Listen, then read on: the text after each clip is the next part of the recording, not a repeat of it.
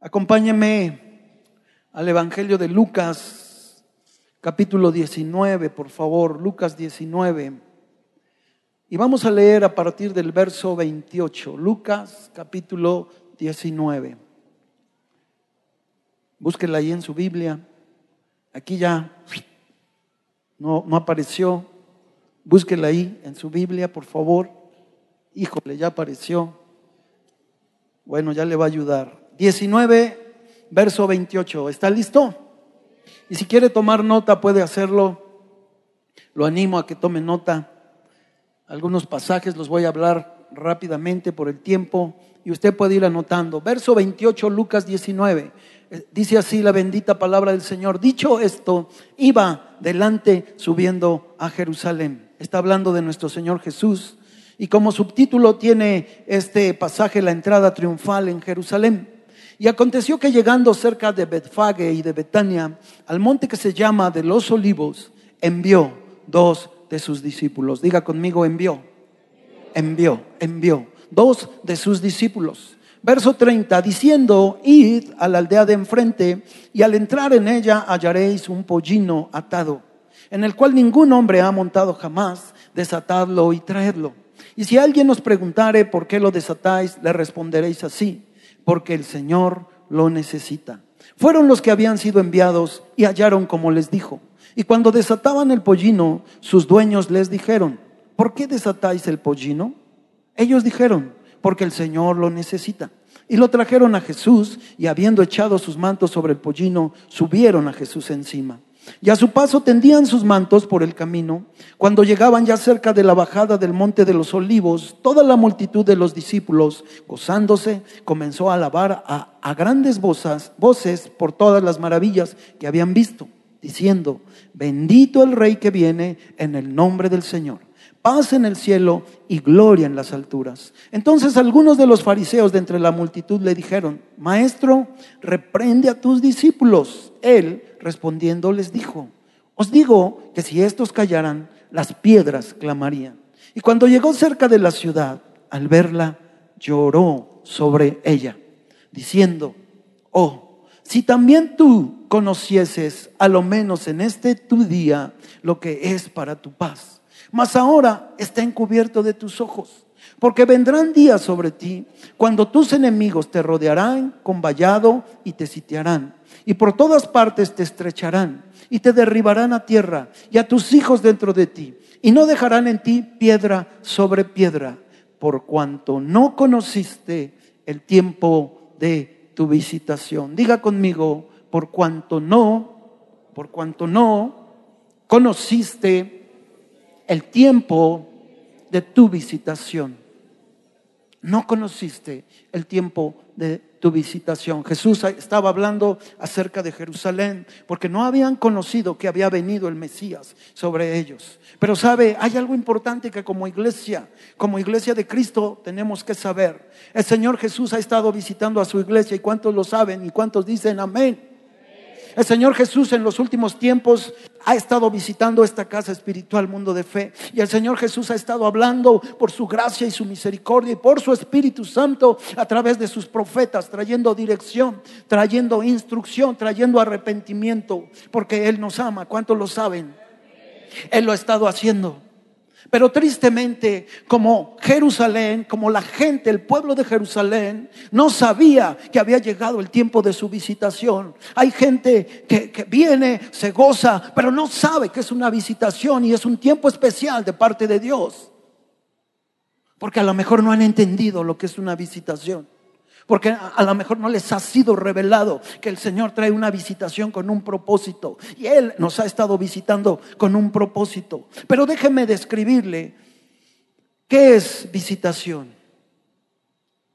Vamos a definir la palabra visitación como un tiempo especial, un tiempo especial en el cual Dios interviene, interviene para inspeccionar, ayudar y ejecutar ejecutar sus planes. Eso es visitación. En el original griego, la palabra visitar y visitación significan lo siguiente. Número uno, visitar del griego dierjomai, que significa pasar, atravesar, recorrer, ¿verdad? Ercomai er, o ercomai significa también venir, entrar y llegar. Pero por otro lado, visitación, del griego, episcope, palabra que se deriva de eposkeptomai, que significa buscar. Entonces Jesús vino a Jerusalén.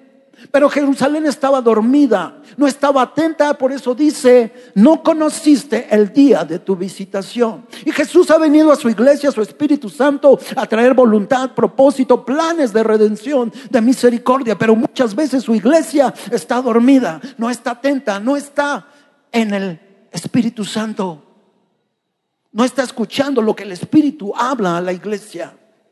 Y Dios tiene que traer un sacudir, un despertar, porque hay dos objetivos cuando viene la visitación de Dios. Número uno, para traer bendición.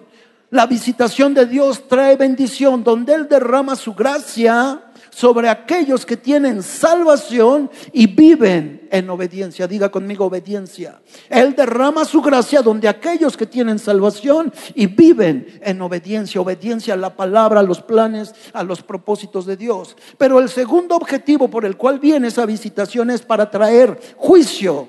Juicio también. Dice sobre aquellos que están en la perdición y viven en rebeldía contra la palabra, contra la voluntad del Señor, contra la autoridad de Dios.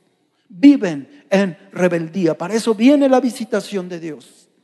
Ahora bien, volviendo a Lucas, ellos no habían conocido a este pasaje, no habían conocido el tiempo de su visitación, porque estaban tan distraídos, estaban tan perdidos, estaban enfocados muchas veces en emociones. Y tristemente la iglesia muchas veces vive por emociones, pero ha llegado el tiempo donde Dios a través de su Espíritu Santo quiere que la iglesia despierte y viva no por emociones, sino viva por acciones a través de obedecer y vivir la palabra.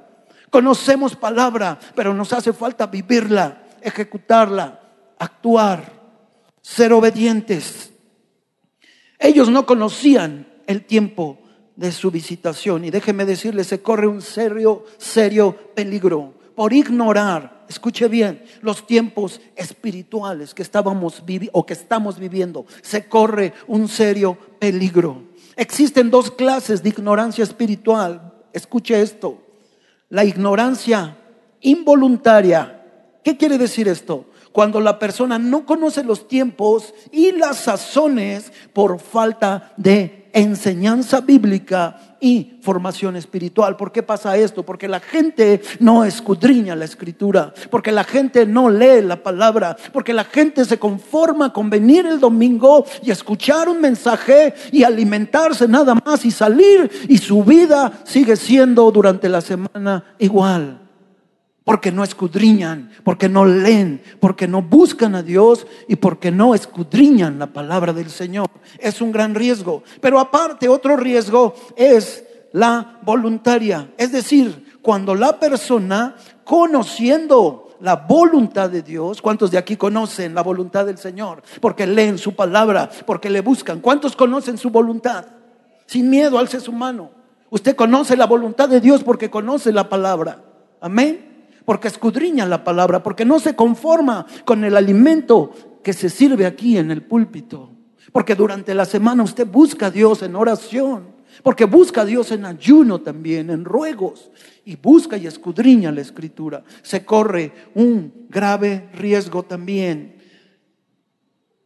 Cuando por premeditación la gente no escucha lo que está diciendo el Espíritu Santo. Y dice la escritura, el que tenga oídos, oiga lo que el Espíritu dice a la iglesia. El que tenga oídos, el que tenga oídos, oiga lo que el Espíritu dice a la iglesia. La visitación de Dios, amados, viene porque Dios nos ama tanto, porque Él nos anhela. Con amor eterno te he amado, dice. Por tanto, te he prolongado mi misericordia Dígame a esto. Es el amor de Dios, la palabra de Dios sobre su vida, que le dice, con amor eterno te he amado. Por tanto, te he prolongado mi misericordia. Por eso estamos aquí, por su misericordia, por su gracia. No porque seamos merecedores, es su misericordia y su gracia. Dice amén a esto. No somos dignos, pero Él precio lo pagó nuestro amado en la cruz del Calvario. Y el salmista, David, entendía esto, de tal manera que en el Salmo 8, verso 4 dice, ¿quién es el hombre para que lo visites? Y el Hijo del Hombre para que tengas del memoria. El salmista se consideraba indigno de una visitación de parte de Dios. Él se consideraba indigno porque sabe, reconocía su condición de hombre pecador.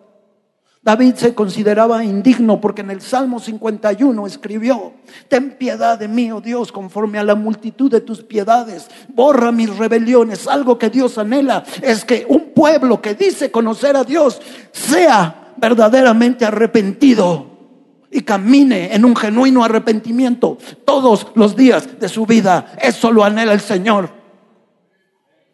Un genuino arrepentimiento. Y el salmista había esta actitud en su corazón, de tal manera que él reconocía, en maldad fui formado y en pecado me concibió mi madre. Y él reconocía que necesitaba la gracia y la misericordia de Dios para que pudiera transformar su vida y para que él fuera otro hombre se consideraba indigno de una visitación de parte de Dios. Pero él tenía una actitud humilde en su corazón, el salmista, al reconocer y declarar esto. Y esa clase de humildad es la que atrae la visitación del Señor. Dios está buscando corazones humildes que reconocen su condición para poder venir y visitar a su pueblo. Eso necesita el Señor.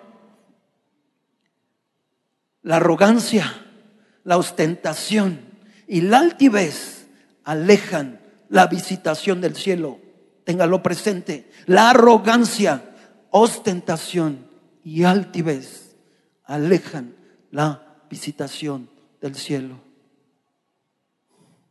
Él está buscando corazones humildes para venir y manifestar su gloria y su grandeza para sembrar propósito y destino eterno. Él resiste a los soberbios y da gracia a los humildes. Humildad había nuestro amado. Filipenses 2. No estimó el ser igual a Dios como cosa que aferrarse, sino que se despojó a sí mismo, siendo obediente hasta la muerte y muerte de cruz. Actitud de humildad. Y dice, haya pues en vosotros este mismo sentir que hubo en Cristo Jesús. Haya pues en vosotros. Ese debe ser la condición, la actitud de nuestro corazón para que venga una visitación de parte de Dios. También el salmista escribe en el Salmo 80, 14, dice, oh Dios de los ejércitos, vuelve ahora, mira desde el cielo y considera y visita, visita, diga conmigo, visita esta viña. Visita esta viña. Podemos ver al salmista con una actitud humilde y a la vez con un anhelo desesperado por experimentar el favor de Dios. Esto solamente sucede cuando alguien tiene hambre de Dios, cuando alguien dice, yo te necesito, Señor, mi corazón te anhela, mi alma te anhela, necesito tu presencia, porque sé que soy tan miserable y solo tú puedes venir con una visitación a transformar mi vida. ¿Cuántos dicen amén? Solo tú lo puedes hacer. Él anda buscando corazones mansos y humildes él mira de lejos al altivo. Él necesita corazones humildes. ¿Qué somos? ¿Qué tenemos que no hayamos recibido? Todo viene de Él. Es por su gracia y su misericordia. Y Él nos ha visitado por su grande amor y por su grande misericordia.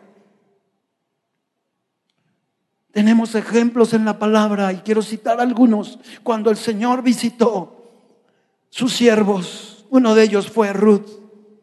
Ruth, capítulo 1, verso 6, dice que Noemí se levantó con sus nueras y regresó de los campos de Moab. Dice que Jehová había visitado a su pueblo para darles pan. Porque Noemí y sus nueras que estaban de luto reconocían que solo Dios podía traer provisión y podía traer pan a sus vidas. Y sabe, el resultado de esa visitación de Dios fue que el tiempo de hambre, el tiempo de hambre fue cambiado por un tiempo de provisión y de pan. Cuando usted sabe que solo Él lo puede sustentar, Él puede traer la provisión, Él es glorificado. Cuando usted reconoce con humildad, con sencillez de corazón, que solo Él puede hacer un milagro, Él lo hace, pero Él necesita una condición humilde, ver un corazón sencillo un corazón que clama y que anhela su presencia para poder venir y visitarle, para poder venir y manifestar su voluntad perfecta, su propósito, su destino. Otro ejemplo, Génesis 21, 1, 2. Visitó Jehová a Sara como él lo había dicho, e hizo Jehová con Sara como había hablado. Y Sara concibió y dio a Abraham un hijo en su vejez. Dios cumplió su palabra. Dice, en el tiempo que Dios le había dicho, Dios nos está visitando. Y días atrás el Espíritu Santo trajo palabra a muchos, a toda esta casa. Dios trajo palabra. Pero sabe, depende de usted que esa palabra que Dios a través de su siervo o de sus siervos ha traído a nuestras vidas. Depende de usted y de mí que esa palabra se cumpla. Depende de que usted y yo paguemos el precio para que esa palabra de Dios se cumpla. Y los planes de Dios se lleven a cabo en su vida y en mi vida. Tenemos que hacer nuestra parte.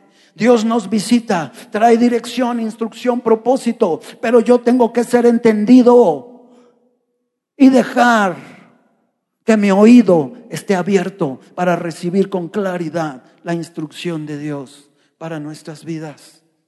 El tiempo es un factor importante. No hay que desesperarse.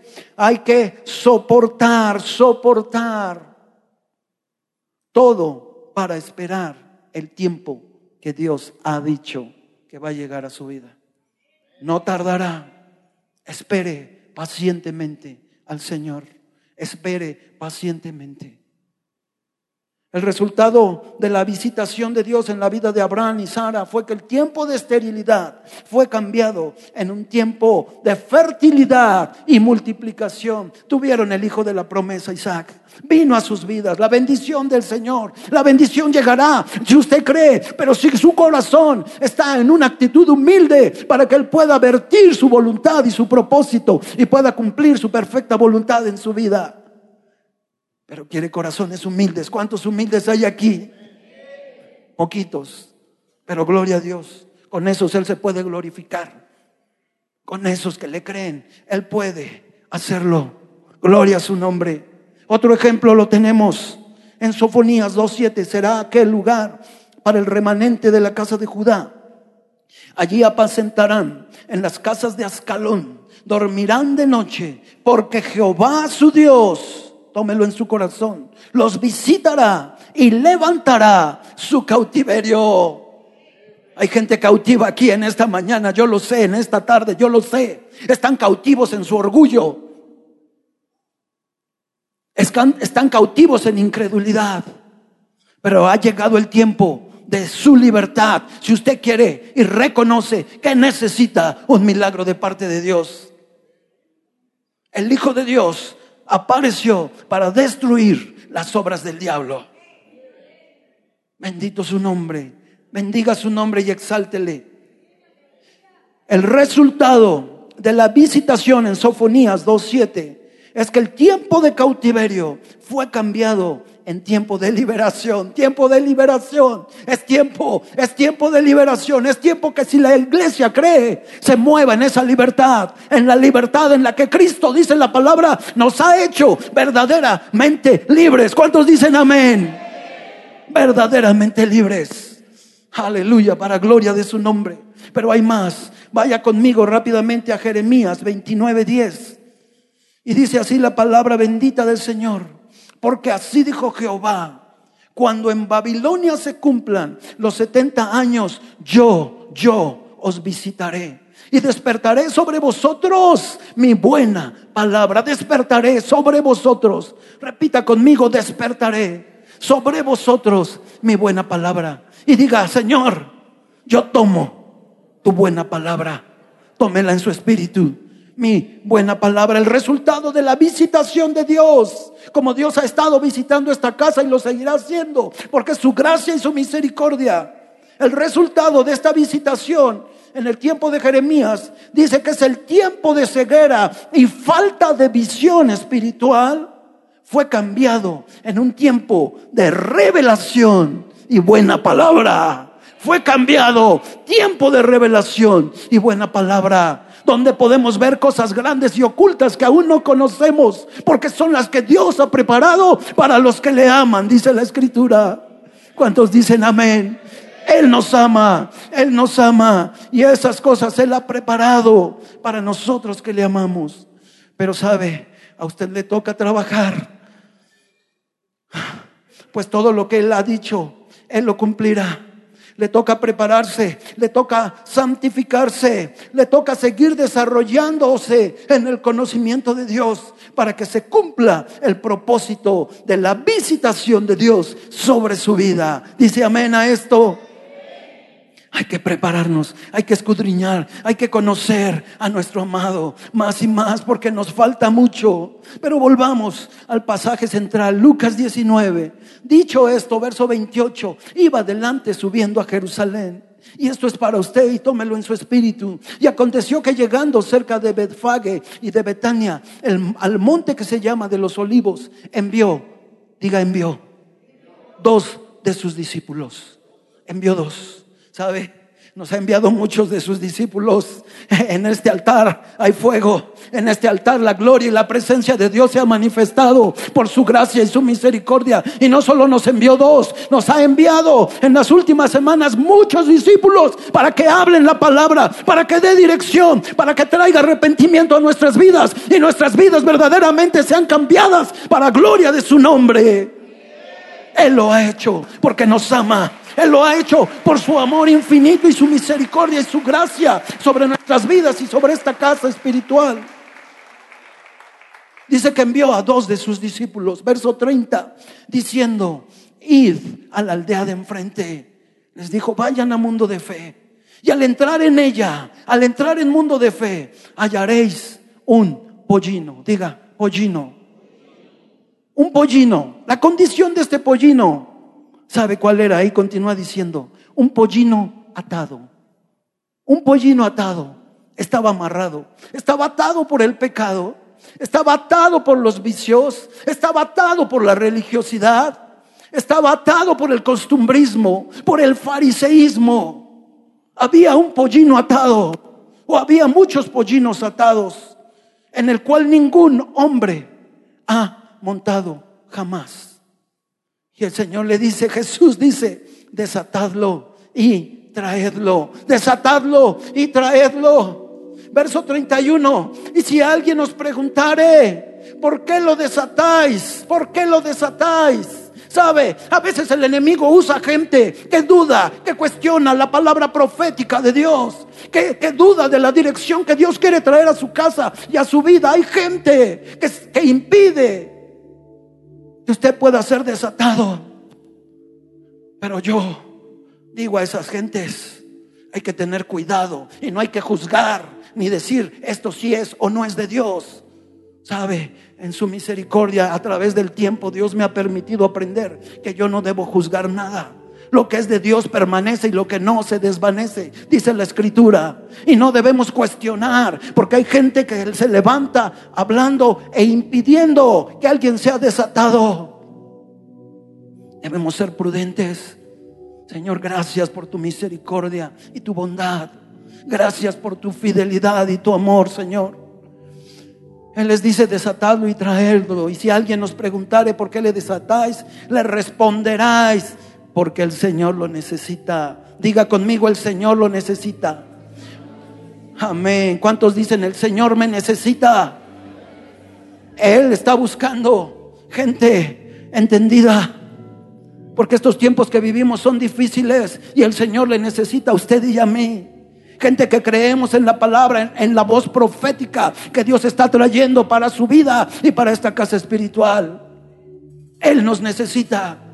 Continúa diciendo, Verso 32, fueron los que habían sido enviados y hallaron como les dijo, y cuando desataban el pollino, sus dueños les dijeron, ¿por qué desatáis el pollino?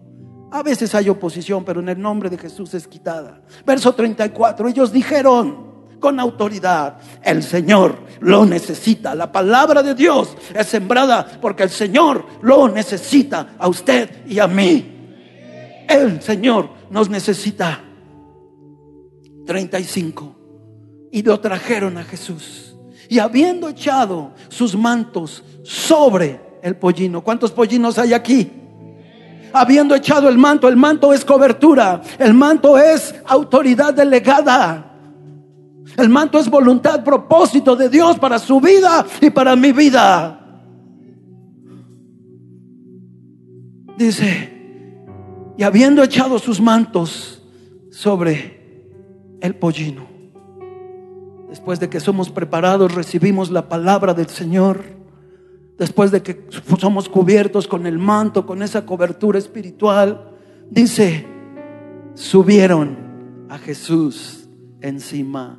Subieron a Jesús encima, porque usted y yo solo somos portadores de su gloria, para que la gente que no lo conoce lo conozca y puedan alabarle y puedan exaltarle y puedan glorificar su nombre. Dice amén. Aleluya. Solo somos portadores de su gloria y de su gracia y de su misericordia. Subieron a Jesús. Yo quiero que mi Señor vaya sobre de mí y que puedan ver su gloria y su misericordia. Yo no sé usted. Yo no sé usted si está entendiendo en su espíritu lo que significa esto. Subieron a Jesús. Porque si alguien tienen que conocer la gente es a Jesús no a usted y a mí. Tienen que conocer a Jesús. Pero eso sucede cuando nosotros somos pollinos y la gloria de Jesús está sobre nuestras vidas. Y la gente puede ver a Jesús. Eso sucede. Póngase de pie, por favor. Subieron a Jesús encima. ¿Y cuántos pollinos hay aquí en esta hora, en esta tarde? Gloria a Dios por esos pollinos, porque están dispuestos a que la gloria del Señor sea sobre sus vidas. Pero hay gente que aún está atada y necesitamos desatarle. Y en esta hora, en el nombre de Jesús, yo quiero que usted sea honesto con Dios. Y si necesita ser desatado, si sabe que hay pecado, si sabe que hay maldad, si sabe que hay fariseísmo aún en su corazón, religiosidad, dígale Señor, aquí estoy dispuesto, desátame, yo quiero ver tu gloria, yo quiero ser libre, yo quiero ser portador de tu gloria.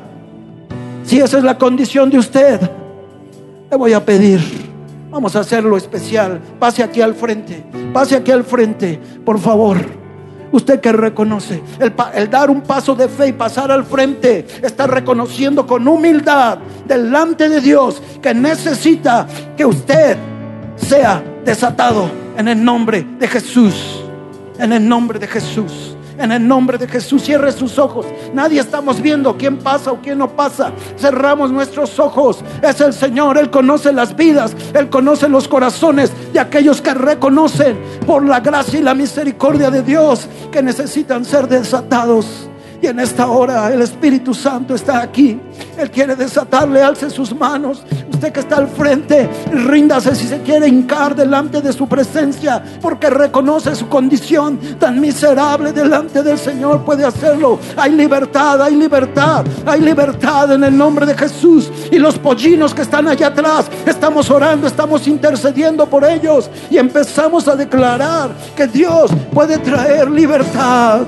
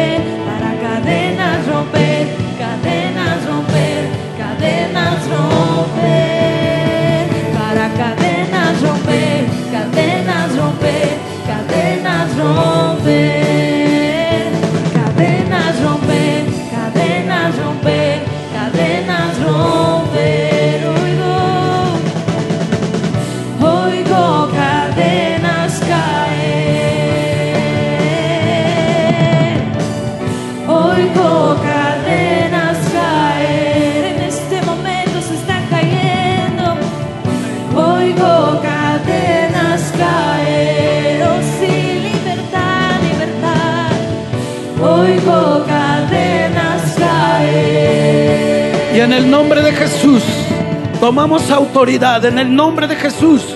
Mis hermanos pollinos me están ayudando a orar en intercesión. Para que en este momento, en el nombre de Jesús, se rompan cadenas, se rompan ataduras, se rompan las ligaduras que mantienen a estos pollinos atados. En el nombre de Jesús, desatamos estos pollinos en el nombre de Jesús para que la gloria de Dios venga sobre ellos, para que Jesús pueda cabalgar sobre sus vidas. En el nombre de Jesús, les desatamos. En el nombre de Jesús, reciba la libertad que Cristo ha traído a su vida. En el nombre de Jesús, porque hay poder en el nombre de Cristo. Hay poder en el nombre de Jesús.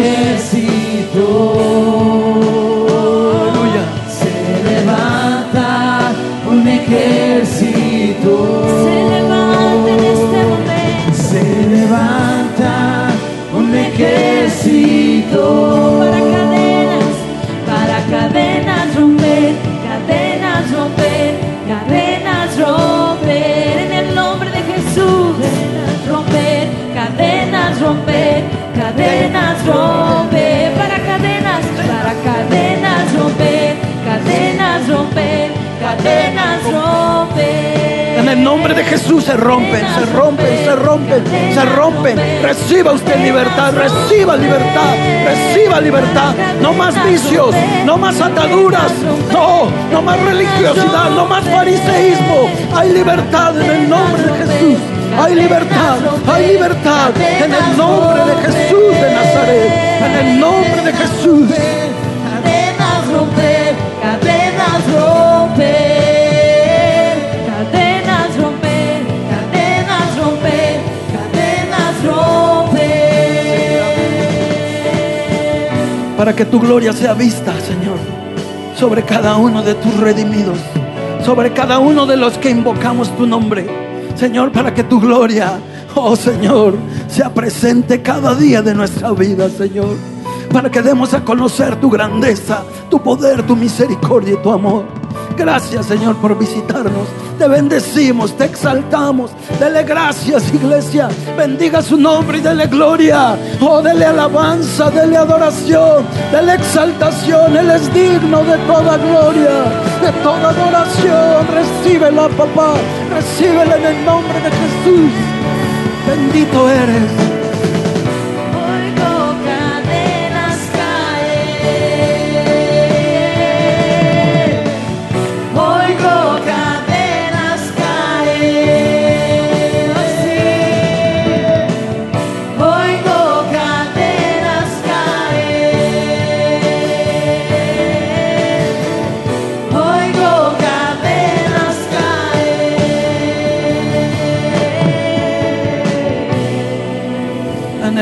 De Jesús, en el nombre de Jesús, recibe gloria, Señor. Adoración, alabanza, exaltación para ti, mi Rey. En el nombre de Jesús, en el nombre de Jesús. Aleluya, Padre, en el nombre de Jesús declaramos que esta palabra produce fruto al ciento por uno en la vida de cada uno de tus hijos, en la vida de cada uno de nosotros, Señor, para gloria de tu nombre, en el nombre de Jesús. Amén, amén y amén. Aleluya, gloria a Dios, gloria a Dios.